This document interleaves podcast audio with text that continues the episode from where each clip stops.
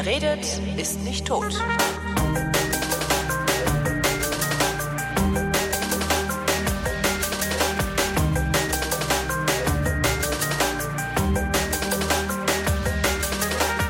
Und diesmal rede ich mit Dennis Hönig-Ohnsorg, der ist Programmleiter bei Ashoka Deutschland.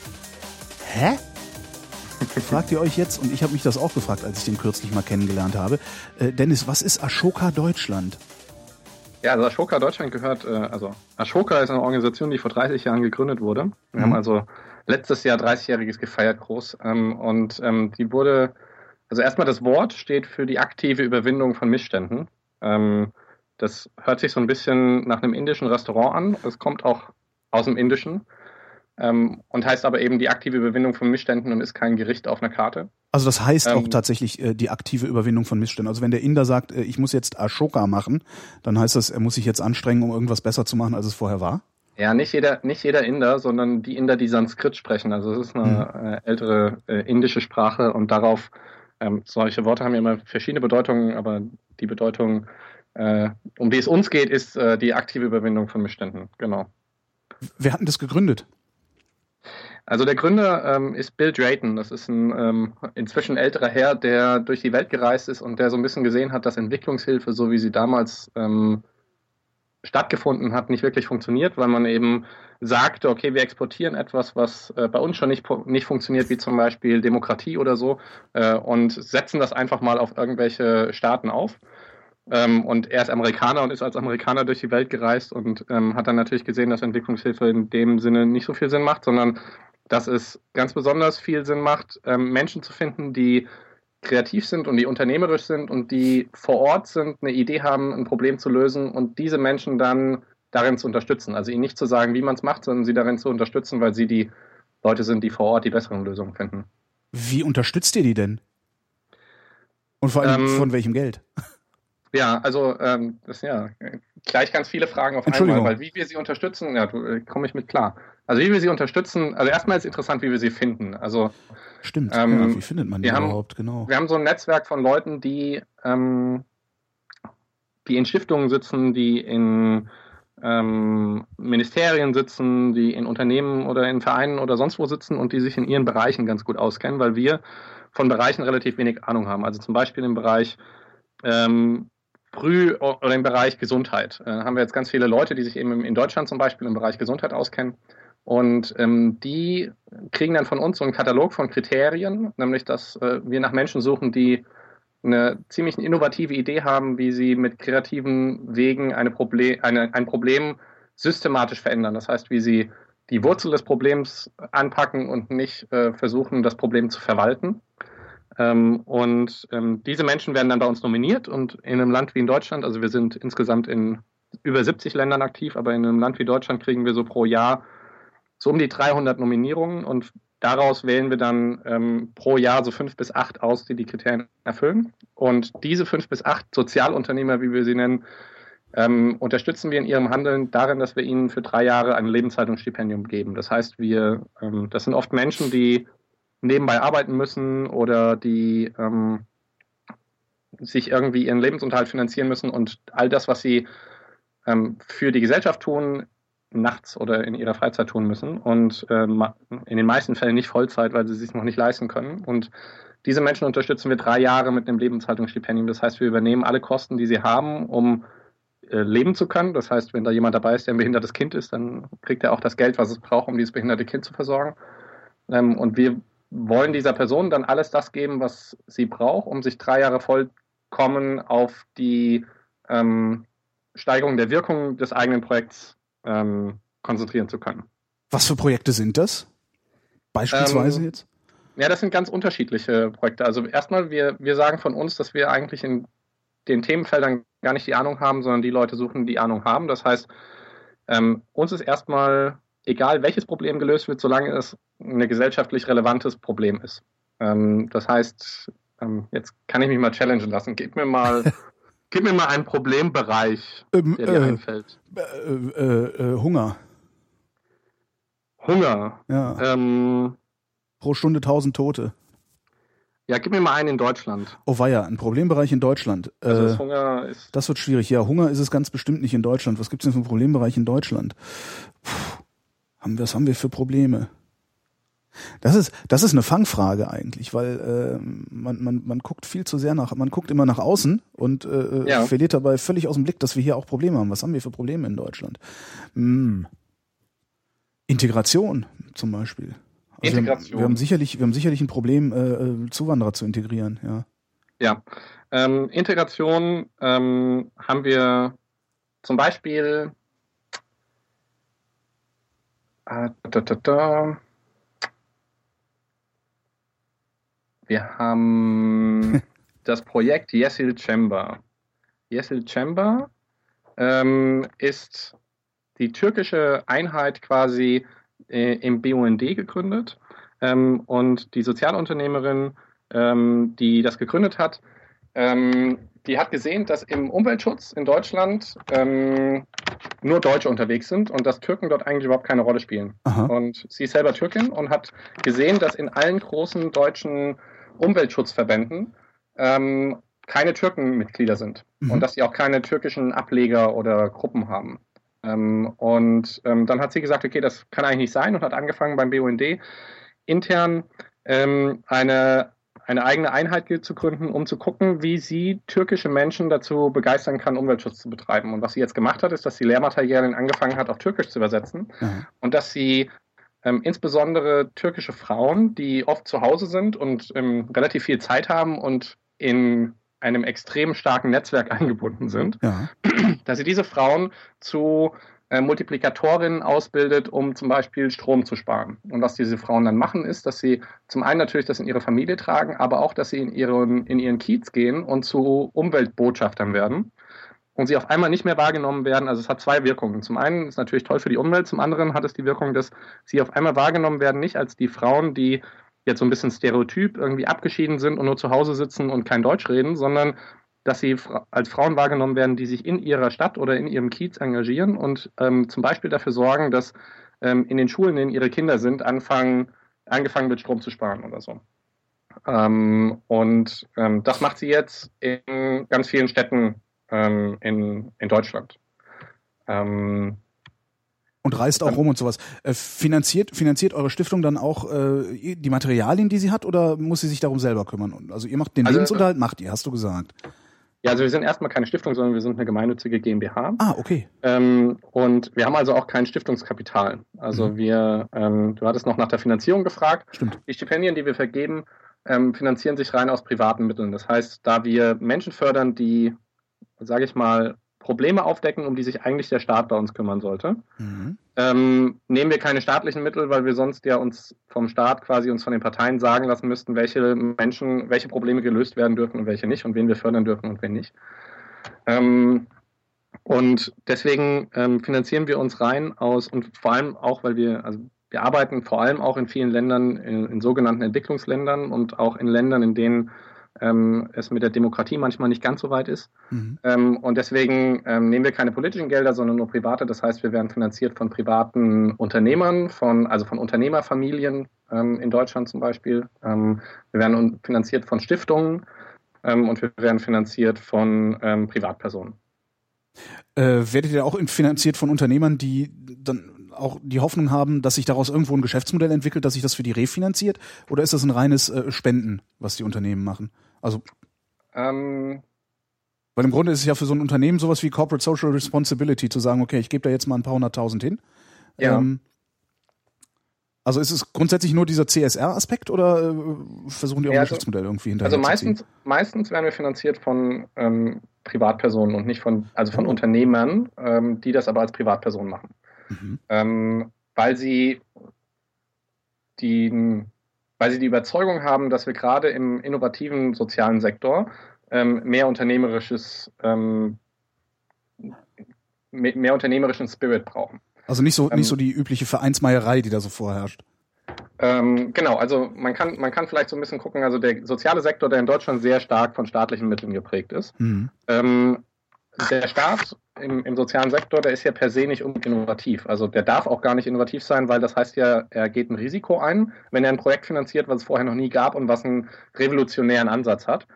Ähm, und der darf mit unseren Steuergeldern ja gar nicht große Risiken eingehen, weil das äh, nicht ähm, nicht, nicht, nicht, nicht korrekt und nicht legal wäre. Ja, vor allen Dingen, wenn er damit scheitert, wenn er damit scheitert, äh, ist das Geheule hinterher groß und dann interessiert ja, es genau. auch niemanden, wofür der gescheitert ist. Ne? Ja. Ge genau, das heißt, der, der Staat ist eigentlich immer dann gut, wenn es erprobte Ansätze gibt, diese erprobten Ansätze über die Strukturen, die der Staat hat, die Infrastruktur und die Netzwerke, die der Staat hat und auch die Mittel, die der Staat hat, dann eben groß zu machen. Aber mhm. bis eine Idee groß wird, muss sie halt so eine Startfinanzierung bekommen. Und in der Wirtschaft hat man dafür Risikokapitalgeber gefunden. Also Menschen, die ähm, in eine Idee investieren, ohne zu wissen, ob daraus was wird und die einen großen finanziellen ähm, Return on Investment, sagt man, also eine große Renditeerwartung haben mhm. an das Produkt. Das heißt, die helfen dem Produkt über zwei, drei Jahre marktreif zu werden und dann erwarten sie sich viel Kohle im, im Wandel, im, genau. Gegenzug. Aber die Kohle erwartet ist, ihr ja nicht.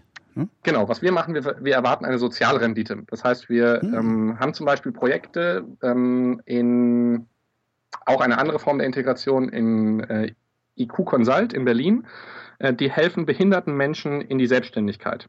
Und die haben eine Studie gemacht und haben halt herausgefunden, dass man für jeden Euro, den man in das Projekt investiert, ähm, ein Mehrfaches an gesellschaftlicher Rendite macht. Das heißt, wenn ein Behinderter oder ein Mensch mit Behinderung ähm, nicht mehr von staatlichen, von staatlichen Unterstüt auf staatliche Unterstützung angewiesen ist, sondern sich selbstständig macht und anfängt, also dann, dann spart das zum einen die, äh, den Hartz-IV-Satz oder die Förderung, die der Staat ihm gibt.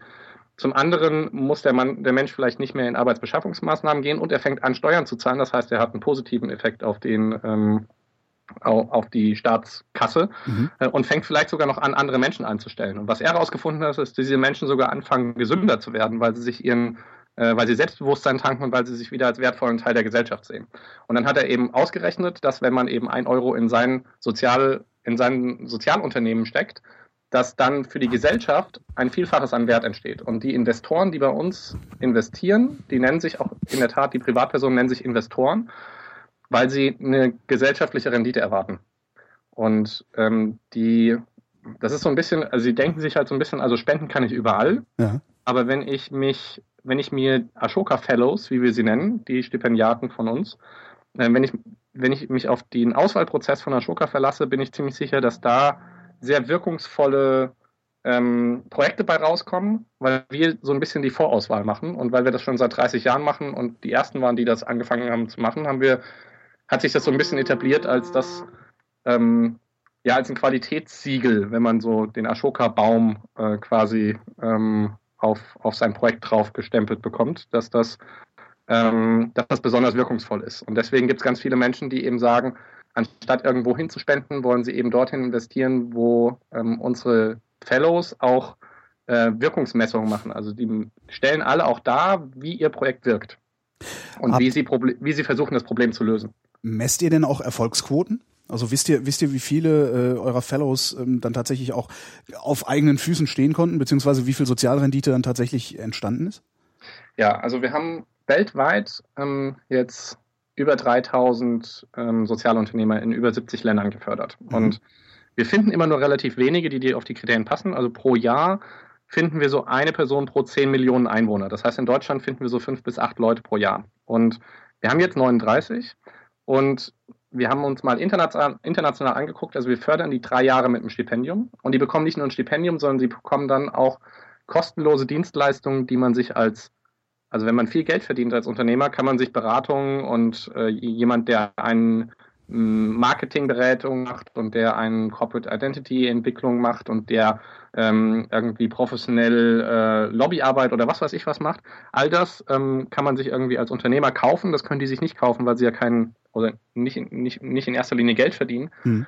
Ähm, das bekommen sie über Partner von uns umsonst. Und so versuchen wir ein Netzwerk zu schaffen, was sie, ähm, was ihnen die Chancen so groß wie möglich macht, dass sie nicht nur überleben, sondern dass sie in ihrer Wirkung auch wachsen. Und wir haben ähm, herausgefunden, dass 94 Prozent der Leute, die wir fördern, nach fünf Jahren immer noch in ihren Projekten arbeiten. Das heißt, wir fördern die drei Jahre, ähm, die bleiben danach für ihr Leben lang im Netzwerk, aber 94 Prozent von ihnen sind nach fünf Jahren immer noch aktiv. Das heißt, es gibt nur ganz, ganz wenige, die nach den drei Jahren nicht einen Weg gefunden haben, sich selber zu finanzieren. Und nach zehn Jahren sind es, ähm, ich glaube, 84 Prozent immer noch. Das heißt, das ist alles über 50, alles über 50 Prozent ist äh, äh, sehr, sehr viel, denke ich mal. Ne?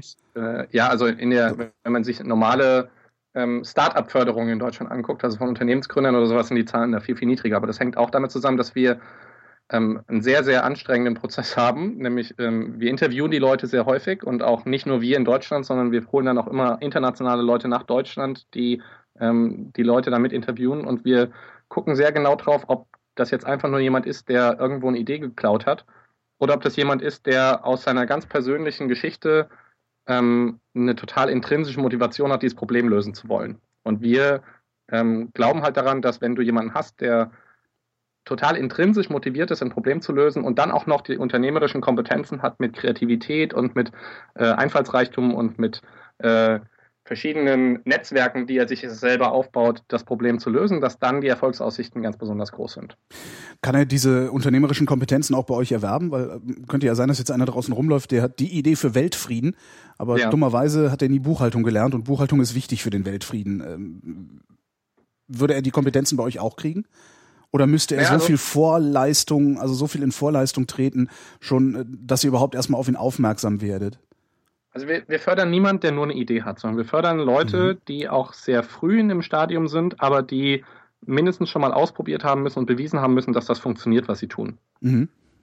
Das kann auch nur auf Projektebene sein. Aber wir fördern auch dran, auch dann fördern wir nur Leute, wo wir das Gefühl haben, dass die das Potenzial haben, ähm, nicht nur in Berlin zum Beispiel erfolgreich zu sein, sondern vielleicht auch in anderen Städten Deutschlands oder auch in anderen Städten der Welt. Das heißt, wo es ähm, zum Beispiel nicht darum geht, dass nur ein, diese eine Person die, die Kompetenz hat, das zu tun. Also wenn du zum Beispiel jemand hast, der ähm, äh, ähm, Hellseher ist, ja, ja.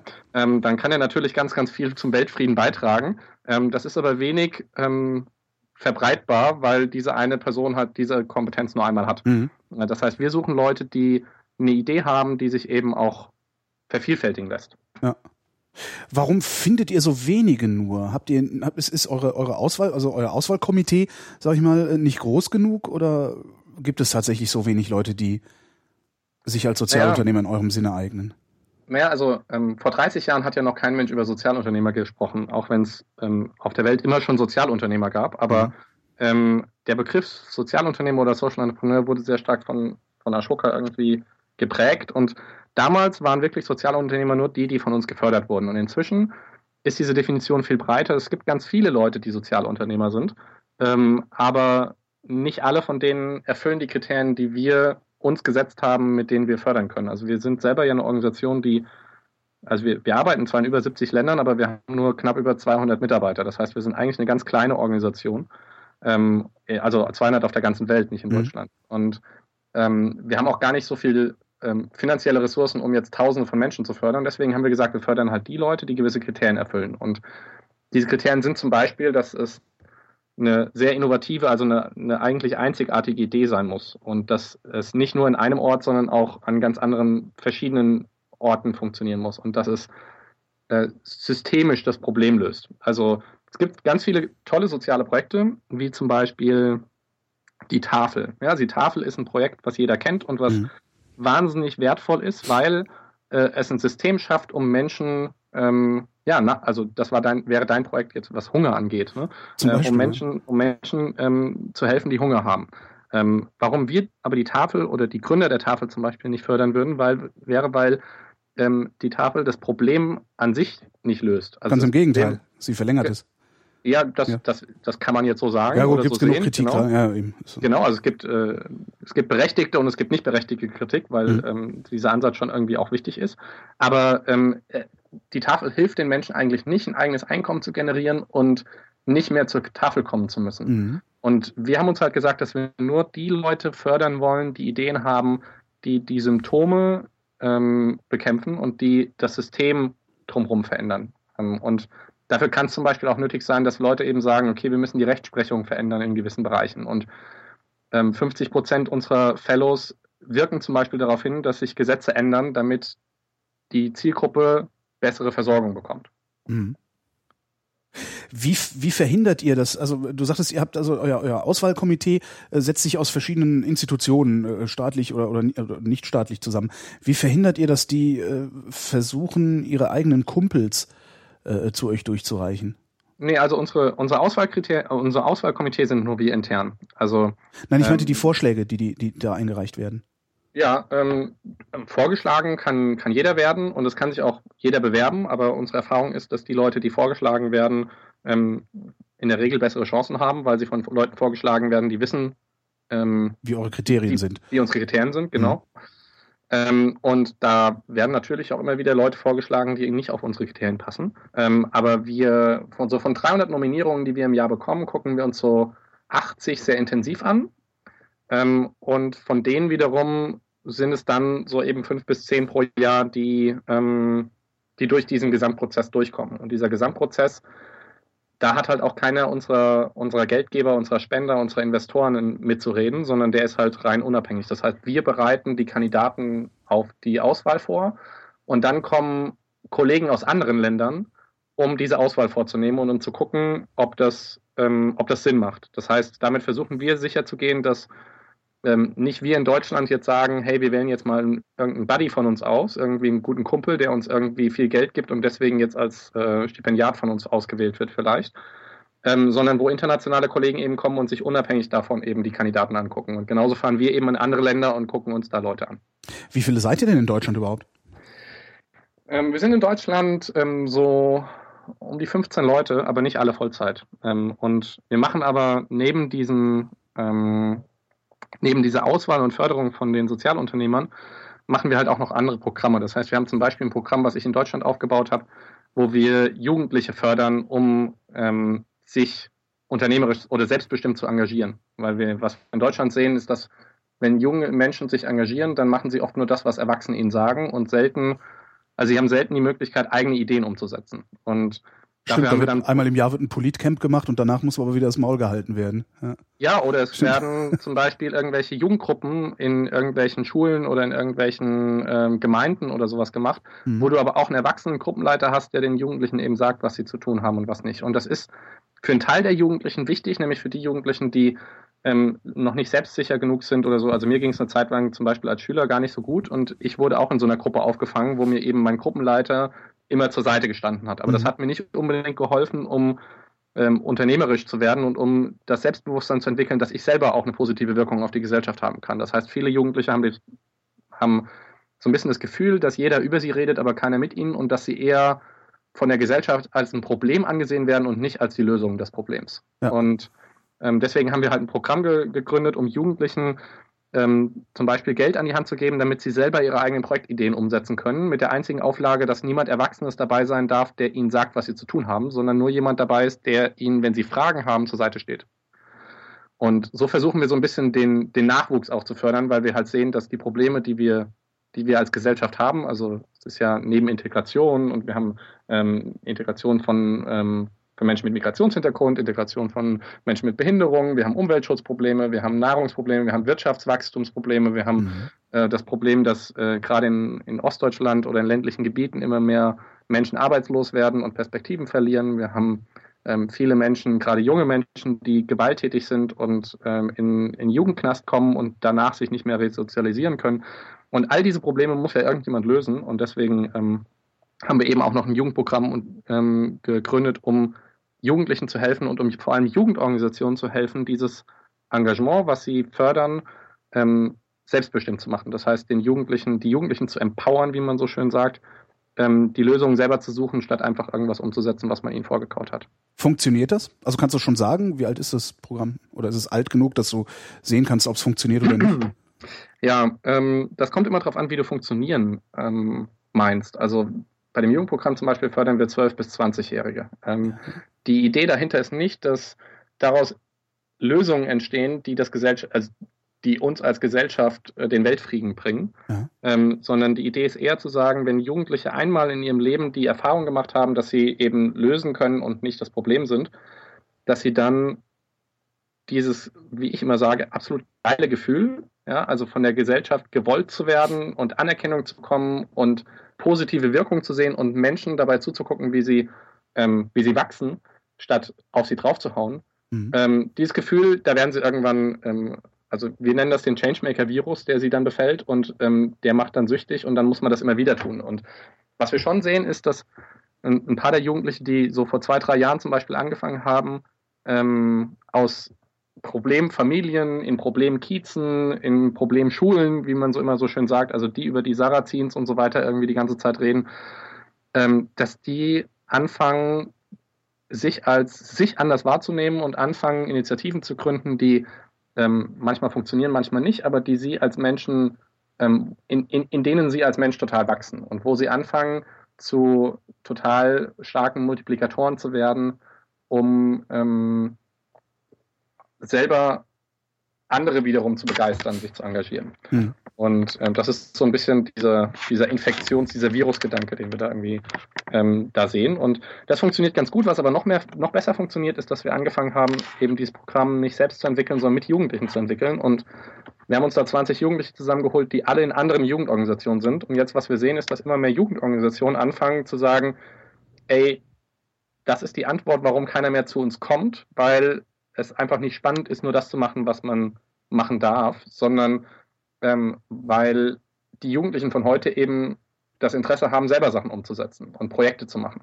Und viele der Jugendorganisationen wissen aber gar nicht, wie man Jugendlichen hilft, Projekte zu machen, ähm, weil es gar nicht so einfach ist, als Erwachsener den Jugendlichen nicht zu sagen, mhm. ähm, dass man glaubt, dass das nicht funktioniert oder dass man glaubt, dass es anders besser funktionieren würde.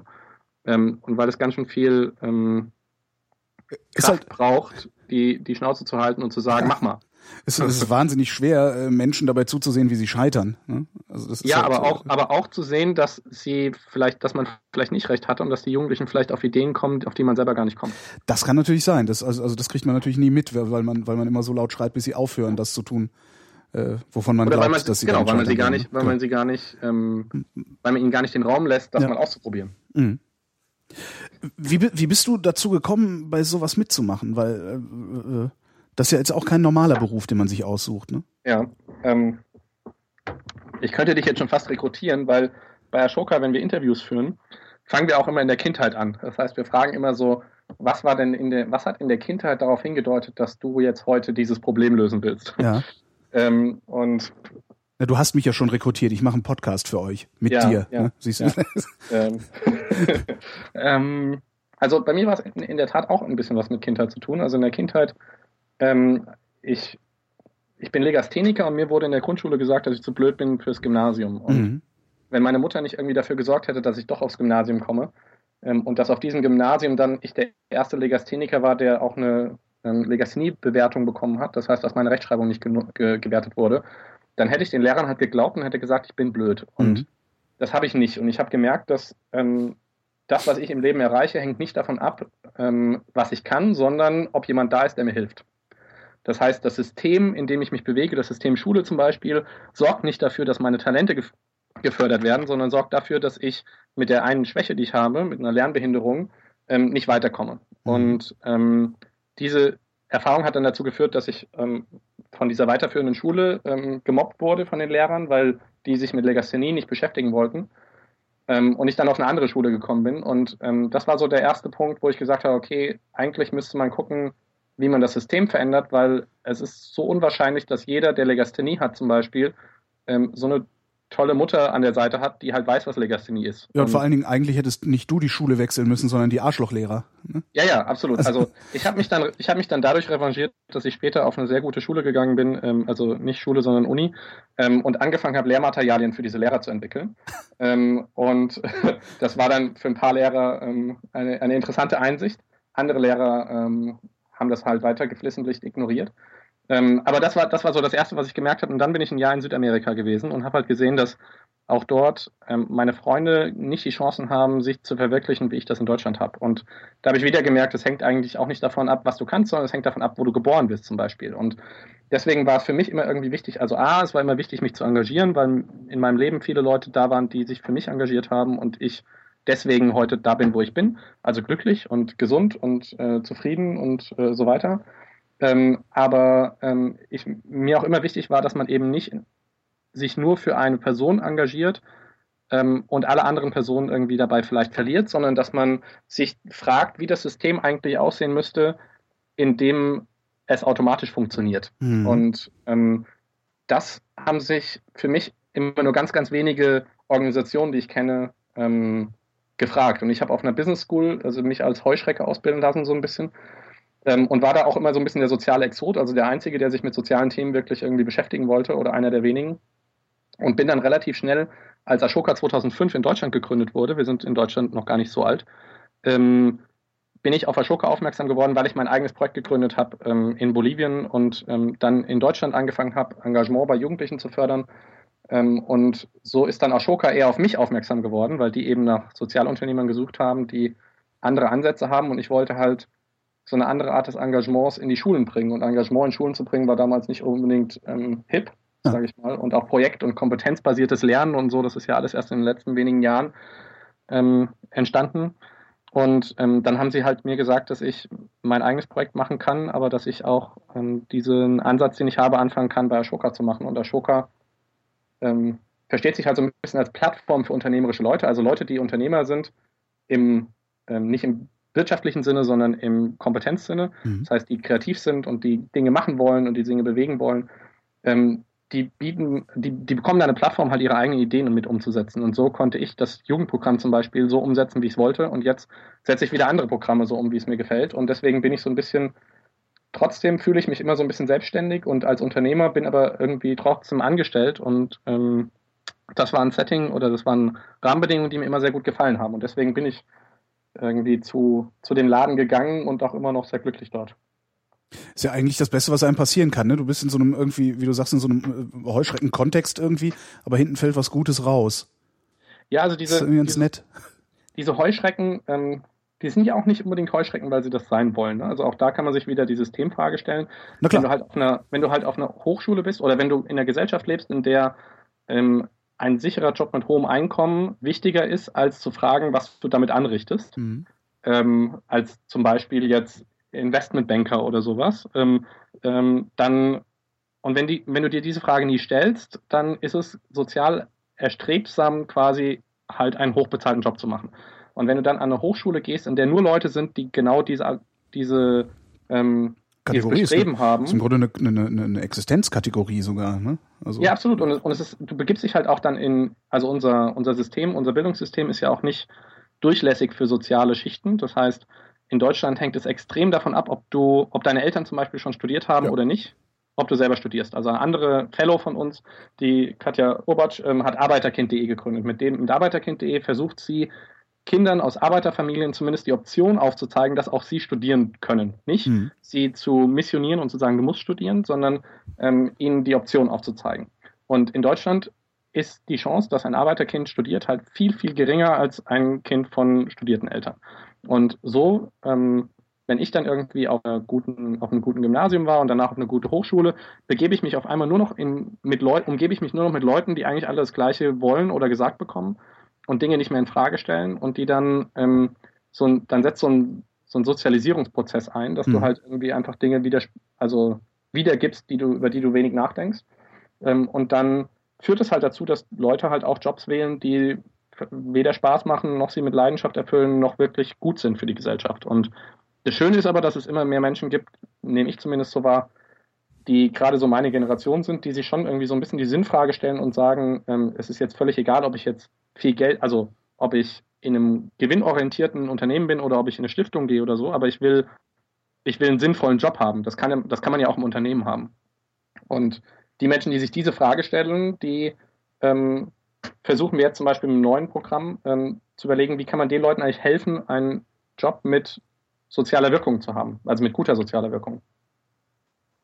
Und das sind Themen, also eigentlich müsste ich Ashoka, also ich hoffe, das hört jetzt der Rest meiner Kollegen nicht, ähm, also eigentlich müsste ich Ashoka dafür zahlen, dass ich den Job machen kann. ja, weil es ist toll, sich mit Menschen zu umgeben, ja, die äh, den ganzen Tag positive ähm, Gedanken sich machen. Die sind auch mal scheiße drauf, aber sie machen sich positive Gedanken und sie versuchen Probleme zu lösen, die jedem Menschen irgendwie auf, ne auf die Nerven gehen. Und ähm, da sind total inspirierende Leute dabei. Also ich weiß nicht, du kennst vielleicht Raul Krauthausen. Ja. Ähm, der Ehemaliger Kollege von mir sogar. Genau, ehemaliger Kollege von dir, der Wheelmap gegründet hat, Genau. der ist auch Ashoka Fellow. Ah ja. Und ähm, den haben wir halt zum Beispiel gewählt, weil er als, ähm, als Rollstuhlfahrer durch, die, durch Berlin gerollt ist und gesehen hat, dass es wahnsinnig viele Orte gibt, an die er nicht reinkommt, weil ein oder zwei Stufen da sind und es Mhm. gar nicht große Treppen sind, sondern zwei Stufen sind. Und deswegen hat er einfach die Wheelmap gegründet und hat eine, ähm, eine, eine, eine Open Source Map, also eine, eine Landkarte auf, äh, im Internet gegründet, bei der jeder, bei der jede Person mit seinem mit einem eigenen Handy oder sowas markieren kann, ob eine Bar rollstuhlgerecht ist oder nicht. Und dann hat er gemerkt, dass das nicht nur die ganz, ganz vielen hunderttausenden äh, Rollstuhlfahrer Fahrer in Deutschland interessiert, sondern auch zum Beispiel Mütter mit Kinderwägen oder äh, Menschen mit Gehhilfen oder ähm, Menschen, die sonst irgendwie eine Beeinträchtigung haben, was, was Treppensteigen angeht. Und ähm, auf einmal gibt es dieses, diese Wheelmap nicht nur in Deutschland, sondern ich glaube inzwischen auf sieben oder acht Sprachen. Und eine dieser Sprachen ist Klingonisch. und ich habe Raul Kriegs, gefragt, für die kriegsversehrten Klingonen, ne? ja, ich habe Raul gefragt, warum machst du das denn auf Klingonisch? Und er hat halt mich angelacht und hat gesagt, weil ich es kann. Ja. Und ähm, solche Menschen, die einfach Spaß haben an dem, was sie tun und nebenbei noch ähm, ein bisschen was dazu beitragen, dass es einfacher wird, irgendwie Spaß zu haben in der Welt und Freude zu haben, ähm, ja, das ist natürlich eine riesen Inspiration und ein riesen Wert, ähm, das so täglich haben zu dürfen. Was für ein Projekt hast du in Bolivien gemacht? Das hast du eben so beiläufig erwähnt. Ja, ich habe in Bolivien mit, ähm, also ich habe mal für die, für die Deutsche ähm, Gesellschaft für technische Zusammenarbeit, ähm, ehemals GTZ, jetzt GIZ gearbeitet und habe da angefangen, Jugend, mit Jugendlichen zu arbeiten, die auf der Straße leben oder auf der Straße ihr Leben verbringen, weil sie sehr viel arbeiten. Und ähm, da haben wir solche Jugendzentren in äh, Südamerika, also in Bolivien ähm, gefördert. Und ähm, so bin ich zu dem ganzen Thema gekommen, weil ich dann angefangen habe zu sagen, ja, das ist schön, aber ähm, eigentlich ist mein Wirkungskreis in Deutschland viel stärker, weil ich halt hier bin und weil ich mich hier auskenne. Und dann habe ich eben angefangen, Lehrmaterialien für Deutschland zu entwickeln, ähm, basierend auf diesen Erfahrungen mit diesen Kindern in, in Bolivien. Die äh, Kriterien, die Kriterien, nach denen ihr eure, eure Fellows auswählt, sind die öffentlich einsehbar? Oder kann es jetzt Ja. passieren, dass nur weil jemand diesen Podcast gehört hat, er sich denkt, oh, mein Nachbar, der bastelt ja so schöne Sachen, äh, äh, den, den schlage ich da jetzt mal vor. Ähm, Und dann ja, müsst also ihr euch damit rumplagen, sowas abzulehnen. ja, genau. Ähm, also das ist in der Tat, also du hast mich mal gefragt, ähm, das letzte Mal, als wir uns getroffen haben oder als wir uns kennengelernt haben, warum ähm, kennt man uns nicht so Ja, sehr? genau. Ähm, wir sind, also als ich zur Ashoka gekommen bin, waren wir vier Leute. Ähm, und wenn wir jetzt Anzeigen in der Bildzeitung oder in der Süddeutschen Zei Zeitung stellen würden und sagen würden, hier kriegst du alles, was du fürs Leben brauchst, ähm, für drei Jahre und Mhm. kannst dein soziales Projekt lösen, dann würden sich jede Menge Spinner auch melden. Und ähm, es melden sich trotzdem immer wieder mal Spinner. Aber der, der Grund, warum wir mehr über die Sozialunternehmer reden und wollen, dass deren Projekte bekannter werden, ähm, ist in der Tat, weil, weil wir mit ganz so, mit so wahnsinnig viel Aufmerksamkeit gar nicht, gar nicht klarkommen würden. Aber inzwischen sind wir ähm, relativ bekannt und inzwischen können wir relativ gut sagen, okay, das passt und das passt nicht. Und wir haben auf unserer Webseite haben wir ähm, diese, also wenn man Ashoka Deutschland googelt, kommt man ganz schnell drauf und dann gibt es fünf Kriterien. Also es ist zum einen die neue Idee zur Lösung eines gesellschaftlichen äh, Problems und dann das Potenzial zur großflächigen Verbreitung, also dass es nicht nur in Neukölln funktioniert, sondern auch woanders. Die unternehmerische Umsetzung, äh, die kreative Problemlösung und die ethische Integrität. Das heißt, dass diese Person wirklich hinter dem steht, was sie macht und dass sie ähm, integer ist. Und ähm, diese fünf Kriterien sind die, die wichtigen fünf. Und äh, wer diese fünf Kriterien erfüllt oder wer glaubt, jemanden zu kennen, der diese fünf Kriterien erfüllt, ja, der sollte uns ähm, unbedingt von dieser Person erzählen, damit ich im nächsten Podcast mit dir ähm, wunderbare Dinge von dieser Person erzählen kann, wie sie kreativ ähm, Probleme löst. Den nächsten Podcast mache ich natürlich direkt mit dieser Person, äh, weil ihr wollt ja nicht so viel Aufmerksamkeit. Ja, das, ähm, das ist in der Tat solltest du sofort tun. Also du könntest ähm, Das ist eigentlich sogar eine wirklich eine gute Idee. Warum, warum sollte ich eigentlich nicht Einzelsendungen mit Ashoka Fellows machen?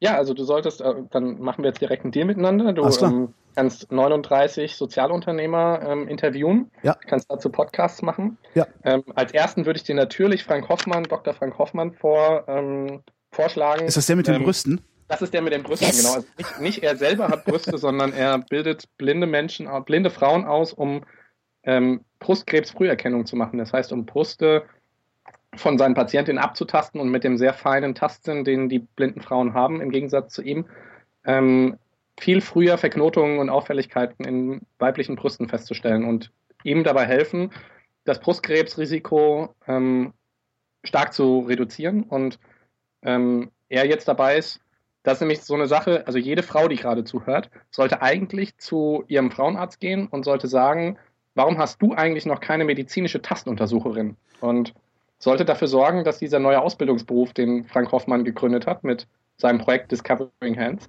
das ist schön, ich kann gnadenlos Werbung für die gute Sache hier machen äh, und gleichzeitig über Brüste reden. Es ist immer, Ähm, ist eigentlich perfekt, ne? Eigentlich solltet ja, ihr immer ein Projekt laufen haben, wo es um Brüste geht, weil damit kommst du in jedes beliebige Medium. Also, Ja. Ja.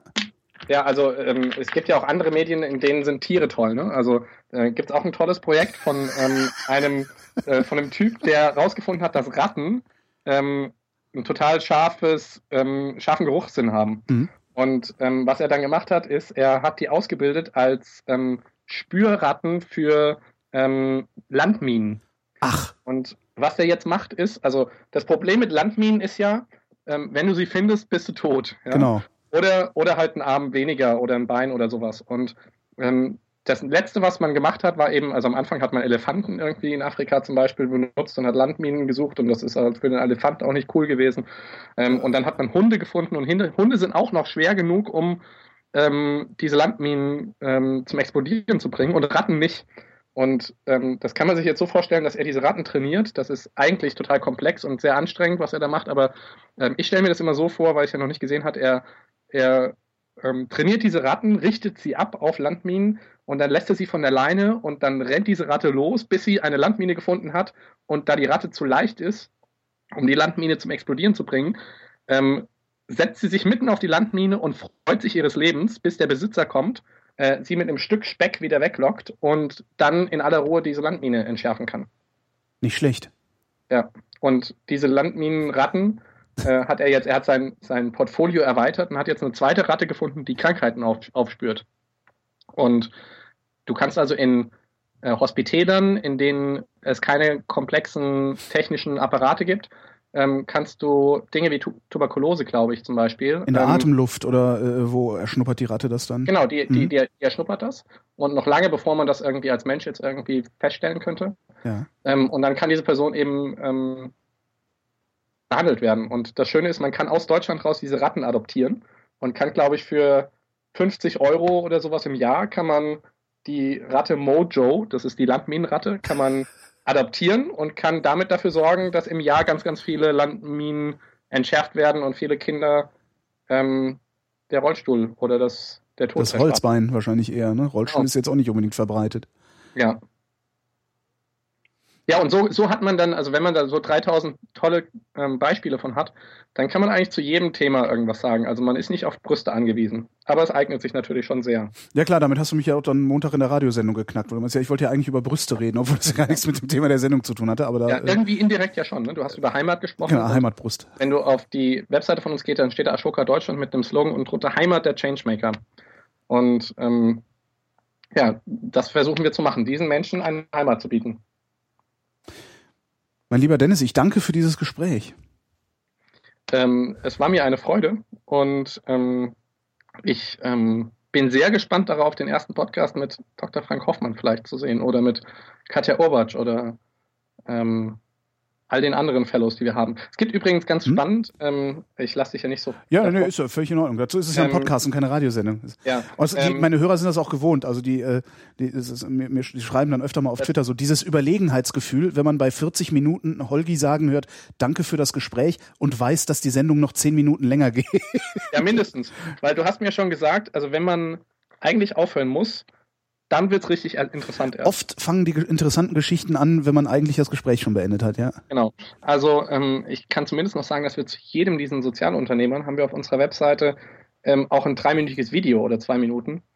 Und da kann man dann auch sich angucken, ob die einem sympathisch vorkommen oder nicht, um zu gucken, mit wem man als, als erstes den Podcast machen will. Aber auf jeden Fall kriegt man da das Problem geschildert und dann kriegt man die Lösung ähm, gezeigt und sieht, wie das dann, wie das Ganze dann funktioniert.